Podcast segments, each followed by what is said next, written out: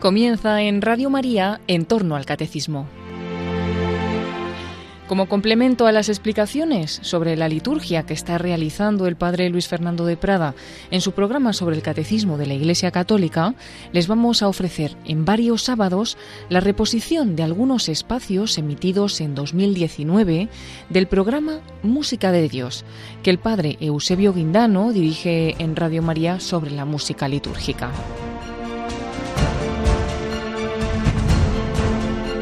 Muy queridos oyentes, sean bienvenidos a este espacio que ofrece la Radio de la Virgen, Radio María, para todos ustedes. Están escuchando el programa Música de Dios, dirigido por el Padre Eusebio Guindano, que les habla. Comenzamos este programa agradeciendo eh, a la Virgen María que haya hecho posible este milagro que es la Radio de la Virgen. Resumimos el contenido de hoy en breves instantes. Comenzaremos con la explicación del Magisterio, en el que continuaremos descubriendo diversos géneros de la polifonía sacra antigua y moderna. Y a continuación, hoy como haremos varias audiciones de polifonía, saltaremos la parte de la audición para pasar a la entrevista.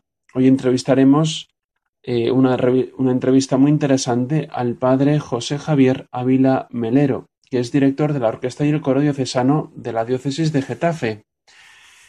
Él nos contará pues cómo ha surgido la orquesta, el coro, bueno, eh, el proyecto que tienen en esta diócesis. Pues bien, ahora vamos a encomendarnos, antes de empezar el programa, a la Virgen María, aquella que consiguió el primer milagro de Jesús en Caná, en aquella boda de Caná. A ella, que mueve el corazón de Dios, le pedimos por el fruto de este programa. Y lo vamos a hacer en este día con una oración compuesta para la Virgen, pero que nada más y nada menos la compuso Santa Hildegarda de Bingen, una santa recién canonizada por Benedicto XVI hace unos pocos años y que en este tiempo se está descubriendo a nivel general en los conservatorios como una gran compositora, una religiosa que en la Edad Media pues era una gran compositora aparte de gran mística, literata, eh, aportaciones en diferentes campos como la farmacia o la biología, eh, es decir, un portento de mujer. Una oración que compuso Santa Hildegarda y vamos a escucharla musicalizada por el compositor noruego Ola Heilo, un compositor nacido en 1973, en noruego, como he dicho, ahora reside en Manhattan. Él ha tenido una formación estupenda en, primero en la Academia Noruega de la Música, después pasó a la, em, a la Academia Inglesa, al Royal College of Music de Londres, después terminó en la Juilliard School de Nueva York, es decir, una formación estupenda. Em, vamos a escuchar esta pieza que se llama el Ave Generosa. Ave Generosa es la oración que compuso Santa Hildegarda de Bingen y eh, vamos a escucharla en la versión no que compuso Santa Hildegarda, es decir, no la música que compuso Santa Hildegarda, sino la música que ha compuesto este compositor noruego Ola Heilo. Este ave generosa es de textura polifónica, está hecha para voces mixtas y tiene un aire gregoriano. Su armonía modal nos lleva atrás en el tiempo, pero a la vez tiene un contrapunto y una combinación de melodías que nos indica el esfuerzo que ha hecho este compositor para poder ofrecernos esta pieza, que es de una claridad en la transmisión del texto estupenda y a la vez de una complejidad armónica y contrapuntística grande. Traduzco el texto, que está en latín. Dice así primero la, la parte original. Ave generosa, gloriosa et intacta puella, tu pupila castitatis, tu materia sanctitatis, quedeo placuit. Traducida sería así. Salve Virgen generosa, llena de gloria e intacta. Tú eres la hija de la castidad. Tú eres aquello en lo que consiste la santidad, en la que Dios se ha complacido pues vamos a escuchar esta obra preciosa a la Virgen de la mano del coro The Choir Royal Holloway, bajo la, batuta de su director, Rupert Gough. Escuchemos y recemos.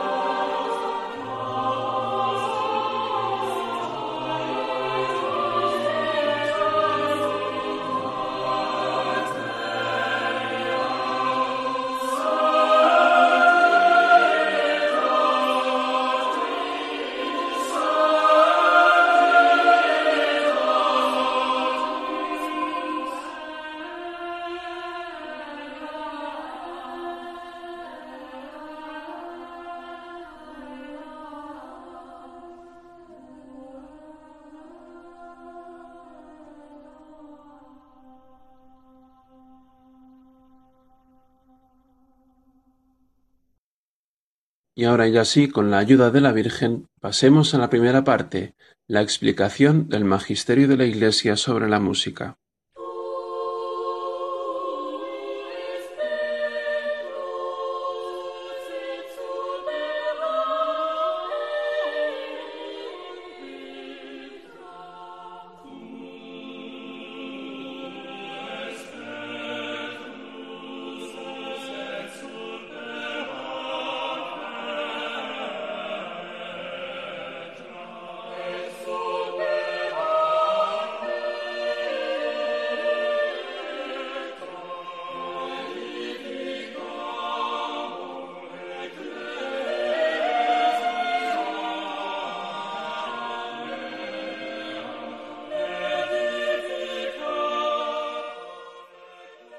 Estos programas estamos comentando el magisterio sobre la música en la liturgia que se refiere a los géneros musicales. Vimos el gregoriano y estamos viendo ahora la polifonía. En el documento que ahora está rigiendo sobre la música sacra, que se llama Musicam Sacram, en su número 4 nos, nos resumía los géneros entre los que están la polifonía sagrada antigua y moderna en sus distintos géneros. Cita textual de este documento en su número 4. El día pasado comentamos dos obras de diferentes compositores, Perosi y Drufflet. Hoy vamos a ver dos obras diferentes a estos estilos anteriores, para que veamos que caben diferentes géneros dentro de la polifonía que son válidos para la transmisión de un texto sagrado. El objetivo de esto es ofrecerles un abanico de diferentes géneros de polifonía, entendiendo los géneros como estilos dentro de lo que significa una textura polifónica.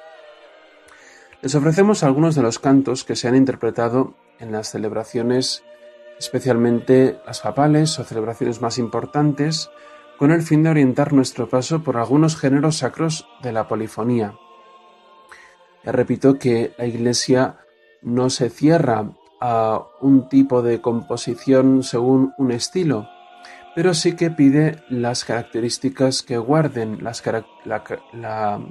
propiedad de la música litúrgica, que es que tiene que tener un texto que sea sagrado, es decir, un texto de la liturgia, un texto de un santo padre, un texto de un autor espiritual que aparezca en la liturgia y también un texto, eh, un texto que sea un motete sagrado, es decir, un texto que forme parte de la tradición litúrgica de la Iglesia.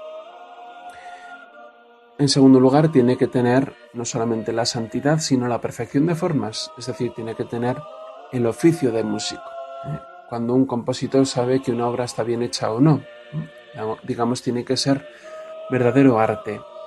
Y también tiene que ser una obra que en su aire pues se, vea que es una música religiosa, una música sacra, es decir, una música, como decíamos el otro día, ¿no? que tenga un aire ¿no? que nos recuerde a la eternidad del canto gregoriano como, eh, ejemplo, como ejemplar máximo de esta polifonía. Bueno, pues en primer lugar vamos a hablar de un compositor que es contemporáneo nuestro y que se ha popularizado de una manera impactante, una manera, digamos, grande. Podríamos llamarlo casi un fenómeno que está sucediendo en estos últimos años. Es de origen italiano. Nacido en Roma en el 1954, se hizo conocido, entre otras cosas, gracias al himno de la JMJ del año 2000, Jesus Christ, You Are My Life. Creo que sabéis que saben de quién estoy hablando, ¿no? Es el compositor Marco Frisina, sacerdote, compositor y director. Sus obras se han traducido al castellano y han sido tomadas por muchos coros en diferentes lugares. Creo que todos conocerán su Anima Christi o la Misa del Pan de Vida y otras composiciones que forman parte del repertorio litúrgico en muchos templos del ambiente italiano y del ambiente castellano hablante. Vamos a escuchar ahora una de sus obras polifónicas llamada Qui ci separará, es decir, ¿quién nos separará? Y que nos trae a colación el texto de San Pablo a los Romanos, capítulo 8, versículo 35. Dice así en castellano la eh, letra de la canción.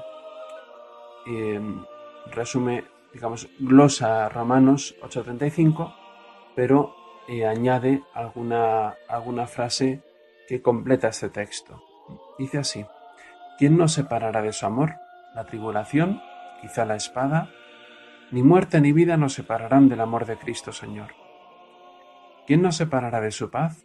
¿La persecución? ¿La fuerza? ¿El dolor? Nadie podrá separarnos del que murió por nosotros. ¿Quién nos separará de su alegría? ¿Quién nos puede arrebatar su perdón? Nadie en el mundo nos alejará de la vida en Cristo Señor. La polifonía de Frisina tiene una característica que creo que cualquier persona podría adivinar, Tiene unas melodías que son muy fáciles de cantar, a las que se les añade una armonía muy sencilla. Es una música que en su mayor parte es homofónica y que por ello es posible cantar desde una parroquia pequeñita a una gran catedral o una ceremonia papal. La, característica que permite esto también influye en la complejidad de las posibilidades que se pueden obtener de estos cantos. Por ejemplo, podemos cantar, interpretar este canto desde una persona en un atril que dirige la asamblea, en una parroquia pequeñita, lo puede cantar un pequeño coro con sus cuatro voces, lo puede interpretar un coro sinfónico con orquesta a lo grande, un pequeño quinteto de viento o de cuerda. Creo que es una gran aportación de este autor, que hace que la música sea accesible para todos, sea posible para cantar a todo el pueblo. Hace cantar a todos y es fiel además a lo que la liturgia nos pide. Por ello su canto encaja con la música litúrgica. Vamos a escuchar este canto en la versión dirigida por el propio Marco Frisina con la orquesta y el coro de la diócesis de Roma.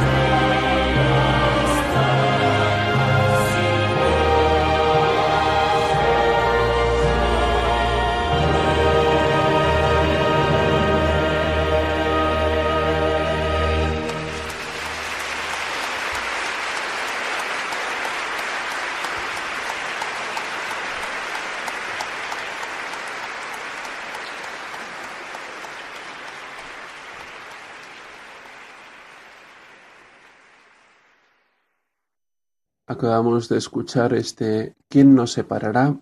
meditativo, un canto que en las, celebraciones papales, recuerdo ahora el domingo de la Pasión, el domingo de Ramos, se usó para la comunión.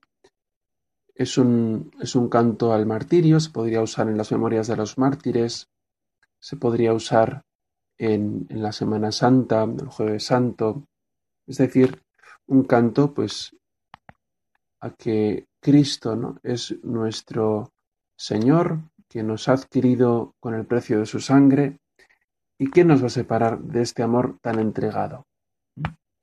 Bien, pues pasamos a otro ámbito.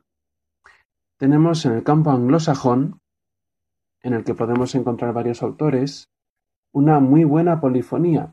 Hay diferentes autores que pueden aportar mucho a nuestras celebraciones litúrgicas. Vamos a poner un ejemplo significativo de lo que representa otro estilo polifónico que también se da en la actualidad.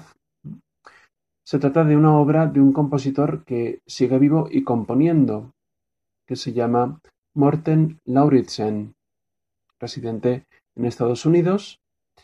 Nos deja una obra que vamos a escuchar ahora, que es el O Magnum Mysterium, compuesto por él en 1994. Corresponde con el responsorio a una de las lecturas del oficio de Maitines que se celebra el día de la Navidad. Es una obra litúrgica que se refiere al misterio del nacimiento de Jesús en Belén. La letra está en latín, traducida al castellano sería así. Oh gran misterio y maravilloso sacramento, que los animales deben ver al recién nacido Señor, acostado en un pesebre. Bienaventurada la Virgen, cuyo vientre fue digno de llevar a Cristo el Señor. Es una pieza contemplativa del misterio que es que Dios nazca de una virgen en un portal. Nosotros pensaríamos, madre mía, pues Dios tendrá que nacer en un palacio, en un sitio pues de reyes. Sin embargo, el Señor quiso nacer en un portal pobremente. Y de lo que se asombra este responsorio es de que los testigos del nacimiento de Cristo, aparte de la Virgen María y de San José, sean los animales. Los animales. Isaías el profeta nos habla del buey y de la mula. Es el asombro ¿eh? del hombre al ver a Dios nacer de una forma tan sencilla. La música está compuesta para coro mixto con divisi, es decir, que algunas voces a, veces hacen dos notas en vez de una sola, una sola nota. En algunas ocasiones hay divisi y nos transmite la tranquilidad de la noche de Belén a través de una música que podríamos llamar estática. No sé si es un buen nombre para, para la música, pero lo que nos transmite es tranquilidad, contemplación. Su armonía simple adquiere una especial sonoridad a través de la colocación de los acordes invertidos y acordes con séptima o con novena añadida. Los acordes invertidos, para la gente que, no sepa, digamos, si la posición normal de un acorde, las, notas de un acorde, por ejemplo, el de Do mayor es Do, Do, Mi, Sol, podremos colocar Do, Mi, Sol de otra forma, ¿eh? Mi, Sol, Do o Sol, Do, Mi. Esas son las inversiones de los acordes. Al colocarlos de diferente forma, es decir, no empezando por el do, sino empezando por el mi o por el sol, en el caso del do mayor, pues este acorde adquiere una sonoridad diferente. Esto hace que esta pieza cobre eh, una sonoridad eh, que sea más, eh, digamos, estática, que nos deje más en suspense de lo que va a pasar. Bueno, esta obra es de una gran exigencia vocal, pero a la vez es, deliciosa de escuchar. La compone Lauren, eh, Morten Lauritsen perdón, en re mayor. Muchos compositores ya han compuesto, ya han puesto eh, música a esta obra. Por ejemplo, podemos decir Victoria, Palestrina, Josquin, etc. Hay una larga lista de compositores. ¿eh? Escuchemos y meditemos este nacimiento de nuestro Salvador. Lo haremos en una versión del King's College of London dirigidos por su maestro de capilla, Stephen Cleobury.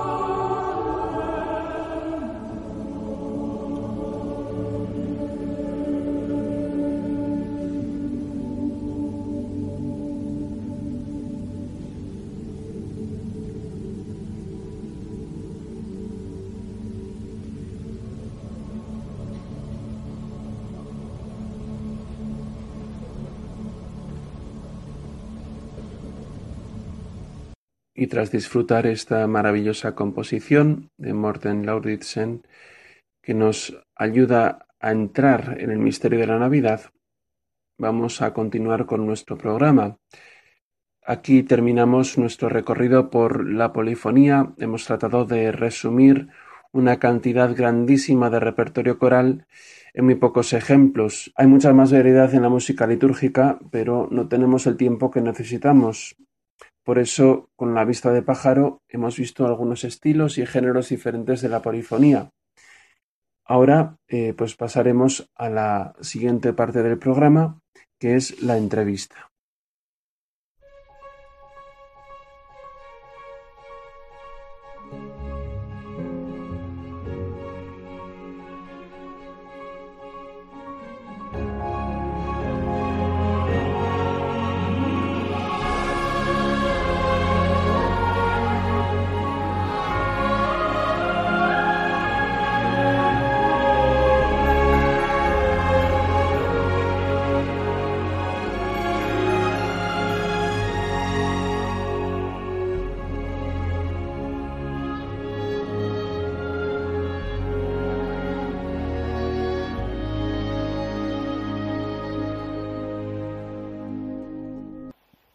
Pues como decíamos al principio del programa, está hoy con nosotros, tenemos el honor de tener al padre José Javier Ávila Melero, que es eh, director del coro y la orquesta diocesanas de Getafe.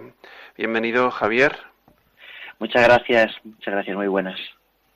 Eh, fuiste ordenado sacerdote en el año 2006, con lo cual llevas 13 años de sacerdote. ¿eh? Estudiaste en Getafe, eh, en el seminario de Getafe, aunque, claro, los estudios eran en San Damaso. Y luego musicalmente, pues ahora estás terminando este máster que hay en Roma que organiza mm, el Instituto de Liturgia, el Pontificio Instituto de Liturgia, ¿verdad? Con, con Jordi Agustí Piqué, que lo tuvimos aquí otro día en el programa. Y musicalmente, pues tienes esta, estos estudios de piano, ¿eh? luego órgano, coro, dirección, o sea que, bueno, un poco de todo. Sí, sí, sí. Es verdad que eh, no, son siempre han sido estudios vinculados a, la Iglesia y siempre, eh, pues dentro del seminario, como posteriormente ordenado sacerdote, pues han sido estudios realizados siempre, estudios eclesiásticos. Eso es, eso es, sí. Muy bien, Javier, pues eh, quería preguntarte eh, sobre todo me interesa eh, pues este esta labor que haces en Getafe a través especialmente del coro y la orquesta diocesanos. Y quería preguntarte un poco si podías explicar brevemente la historia de este coro porque claro hay un coro que ya tiene un, un peso una fama unos años pero todo esto empieza más sencillamente verdad todo esto comienza prácticamente a, menos de un año de ser ordenado sacerdote. Un grupo de jóvenes de la diócesis, pues un poco como que propuso una serie de inquietudes musicales, tanto a la diócesis como a la delegación de juventud, y sobre la posibilidad de formar un coro. Y bueno, al cabo de unos meses de maduración, pues se decide llevar a cabo la iniciativa y bueno, pues deciden encomendármelo eh, su creación y, y ver pues cómo, cómo poder hacer esto. Pues después de haber ejercido ya los años de seminario como director de, de la escuela y como organista titular del seminario, pues, eh, pues me lo encomiendan y, y, bueno, comenzar realmente con motivo de la, de la misión joven que se realizó en la provincia eclesiástica de Madrid en torno a los años 2007, 2006, 2007, hicimos para la peregrinación final a Roma, hicimos un coro eh, y dicen algunos que, que, el coro diocesano comenzó en la Basílica de San Pedro, en Roma. Y yo creo que no les falta razón porque fue ese momento cuando, desprovistos los jóvenes de, de sus guitarras, eh, entraron a la, a la Basílica y con el órgano de la Basílica eh, pues pudimos hacer pues un repertorio completamente diferente y también dispuestos ¿no? a, hacer algo, algo nuevo, algo eh, diferente y, justo en ese momento, pues junto a, una serie de, pues, de amigos también vinculados al mundo de la música, hoy en día son profesionales, pues iniciamos esta aventura eh, posteriormente a la llegada de la peregrinación con aproximadamente unos 30 jóvenes que coincidieron en aquel primer ensayo y que viendo las posibilidades que tenía este, pues, pues los medios humanos que teníamos, pues trabajar sobre una estructura coral polifónica. Y luego, bueno, pues poco a poco fuimos creciendo, eh, vimos también el, eh, el potencial que Dios había puesto en nuestras manos por medio de, este regalo y un punto de inflexión importante en el coro también fue la Jornada Mundial de la Juventud en Madrid, por supuesto. Eh, y luego, bueno, pues eh, respecto del tanto al repertorio como incluso a nuestra propia formación musical, podríamos decir que eso ha ido creciendo y ha ido cambiando también y el coro nos ha configurado y la orquesta a nosotros y, y también pues todo lo que hemos aprendido pues ha ido también configurando el coro durante todo este tiempo. Bajando a lo práctico, Javier, eh, quería preguntaros, claro, hay un coro eh, que ahora mm, alcanza más o menos eh, los 100 componentes, digamos, 100 personas. Claro, para unir toda esta gente, ¿cómo os organizáis para hacer los ensayos, el coro, la orquesta?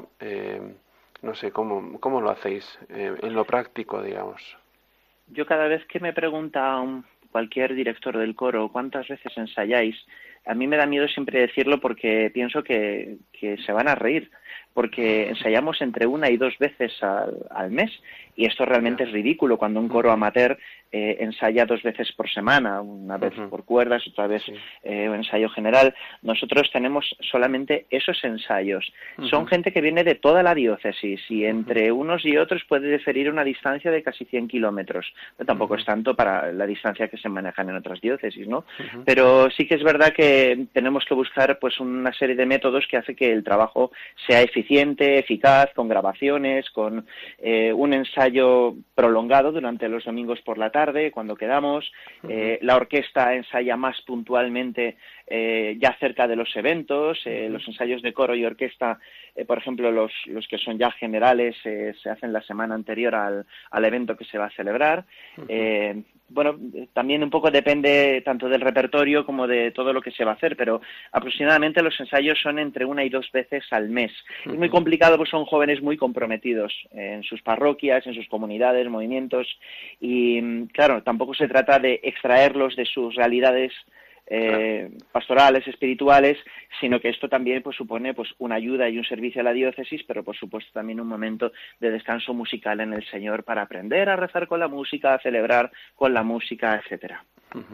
Sí, porque tengo entendido pues que escogéis jóvenes no, cual, no cualquiera, por así decir, aparte de tener mm. esas actitudes para poder cantar o poder tocar y la formación que conlleva, eh, también pedís vida cristiana, Digamos que en el coro, eh, digamos, es el esfuerzo que se hace por tener una música de calidad, pero a la vez lo demás, que es la, la vida espiritual, ¿no? También se les pide desde la parroquia, ¿no? Tengo entendido nos parece que es importantísimo, porque si la pretensión del coro, bueno, sí, sí que podemos decir que tenemos esa pretensión, ¿no? Que es el, el, rezar por medio de la música, rezar y hacer rezar por medio de la música. Eh, bueno, necesitamos que se haya una persona que de una manera o de otra tenga una vida cristiana, eh, tenga una vida espiritual y por lo menos tenga una vida activa, parroquial, ¿no? Que menos, ¿no? O si no parroquial, vinculada a algún movimiento o alguna comunidad religiosa, etcétera. Esto, bueno, pensamos que para vivir, para tener esta vivencia tanto litúrgica como espiritual, pues hombre es necesario tener pues una base. En la orquesta en el caso de la orquesta es diferente no la, orquesta ya pues es un poco más abierto en ese aspecto y, tiene otra perspectiva sí. Sí sí. Em, claro quería resaltar también esta intención litúrgica del coro digamos que mm. em, bueno digamos un coro diocesano para qué está para ennoblecer la liturgia no en allá donde pues eh, se hospida eh, en las celebraciones, etcétera, ¿no? Entonces, digamos, es, eh, yo creo que es muy clara, ¿no? Esta intención en la formación del coro, también por la providencia de la formación misma, digamos, porque es eh, Dios es el que ha puesto a aquellas personas y según me dijiste, ¿no? Sobre todo en la orquesta, ¿no? El que te toque una orquesta de cámara perfecta, ¿no? Pues eso también es, es bastante providente, ¿no? que Dios disponga además pues todos los recursos para poder realizarlo no es precisamente una cosa sencilla ya no lo es cuando se trata eh, pues de, de, prepararlo ya pues con, con su desempeño eh, económico y con preparándolo a nivel profesional no es fácil. Eh, cuando es una cosa pues voluntaria y, en este aspecto pues sabiendo que es un coro joven una orquesta joven vinculada pues a, a, la, a la vida de fe de una diócesis pues todavía se hace más complicado, ¿no? eh, por eso cada vez que me preguntan, yo siempre veo en todo esto un signo de Dios muy claro, mm, pues un milagro, un milagro que Dios quiere hacer, un regalo de Dios. También, eh, en otro orden de cosas, eh, quería preguntarte sobre la formación de los sacerdotes, puesto que sé que estás en el seminario también como profesor de música mm. y la importancia de la formación eh, en la liturgia y en la música de los sacerdotes. ¿Qué nos puedes decir mm. acerca de eso?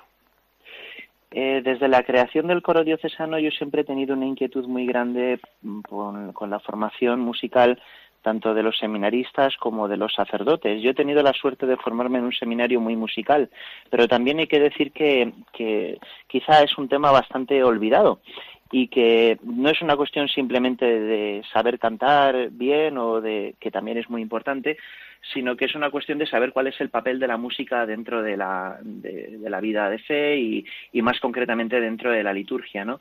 Donde veo que pues hay una mezcla y muy especialmente quizá en nuestro país, ¿no? Donde veo que, que no hay una, una, verdadera diferenciación dentro del, del ámbito de la, de la, música sagrada, de la, de la, de la, de la sagrada liturgia, ¿no? Más bien, eh, y otros ámbitos posibles musicales que, por supuesto, la vida de fe y el abanico de la evangelización, pues da para, para muchas realidades y para muchas cuestiones, ¿no?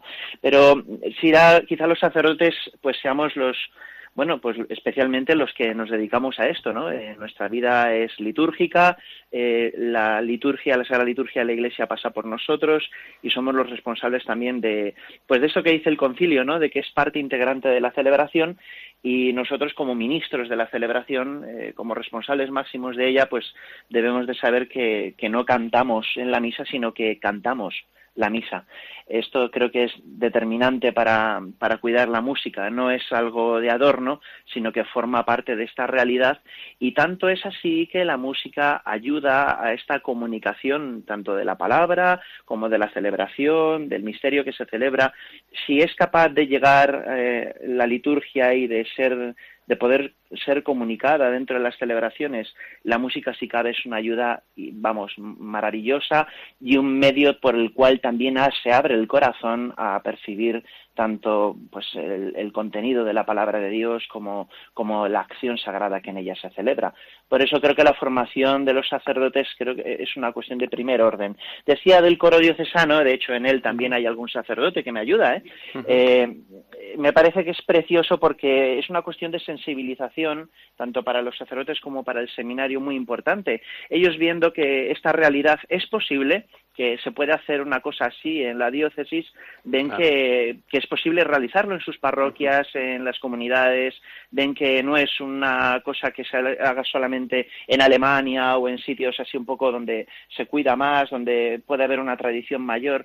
Yo creo que eso no es verdad. En España tenemos una tradición musical envidiable, maravillosa, y yo creo que deberíamos no solo conocerla, sino también fomentarla, practicarla, este tesoro sacro musical que tenemos. Em, no sé si se ha formado ya o mm, no sé si estás en ello aquella comisión diocesana de música sacra hmm. allí en la diócesis de Getafe. Eh, pero creo que sería una buena, digamos, una buena lección, ¿no? El, el tratar de formar eh, no solamente los sacerdotes, sino en tratar de transmitir este, este gusto por la buena música, por las cosas bien hechas, ¿eh? aunque a veces sean más sencillas, pero que sin embargo la gente, eh, digamos, afine su oído musical litúrgico, ¿no? Y también a la vez, ¿no? Eh, formar en este criterio de saber qué es lo que se puede hacer y qué es lo que no. No porque aquello, esta música que me gusta es muy bonita y la pongo, sino, bueno, pues también hay música bonita, pero que, que no vale para la liturgia. No porque sea fea ni porque sea mala, sino porque no es esto. ¿eh? La liturgia es rezar a través del canto, ¿no? y eso creo que eh, a través de la comisión de, liturgia, ¿no? Pues eh, te tocará, me imagino, pues allí en Getafe, pues expandir, ¿no? distribuir, va a decir, pues fomentar, ¿no?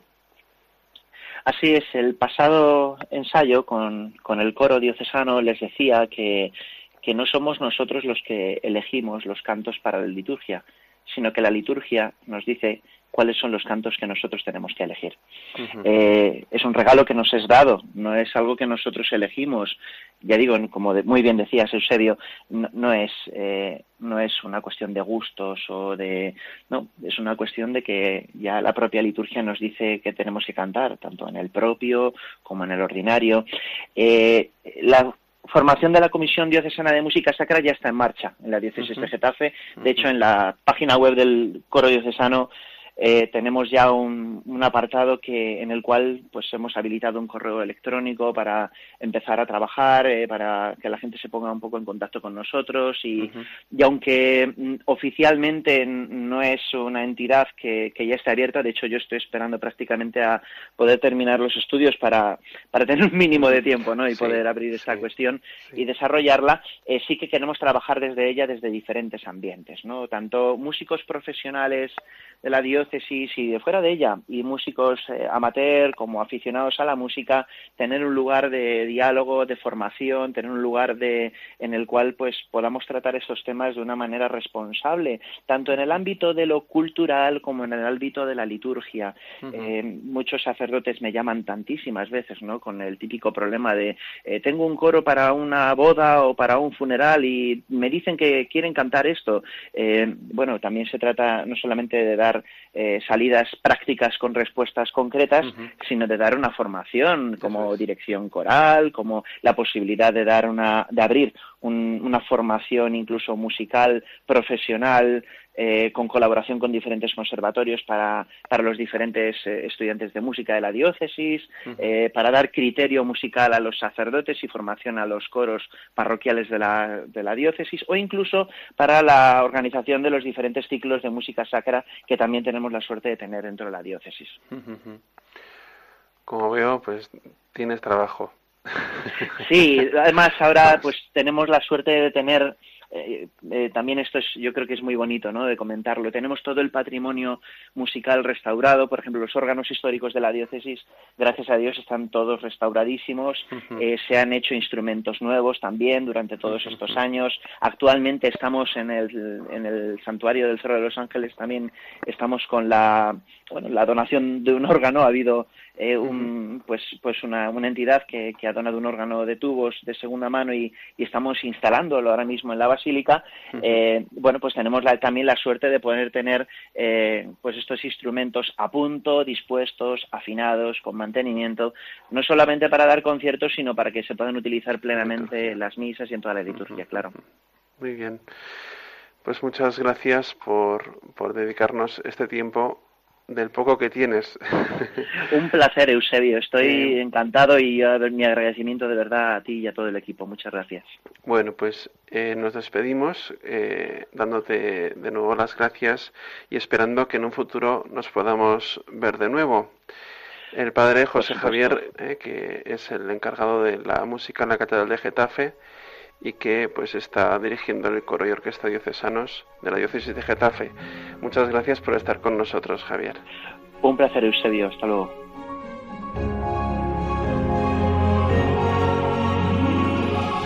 Tras concluir con esta entrevista, pasamos ya a concluir el programa. Muchas gracias por habernos escuchado y hasta el próximo programa, si Dios quiere.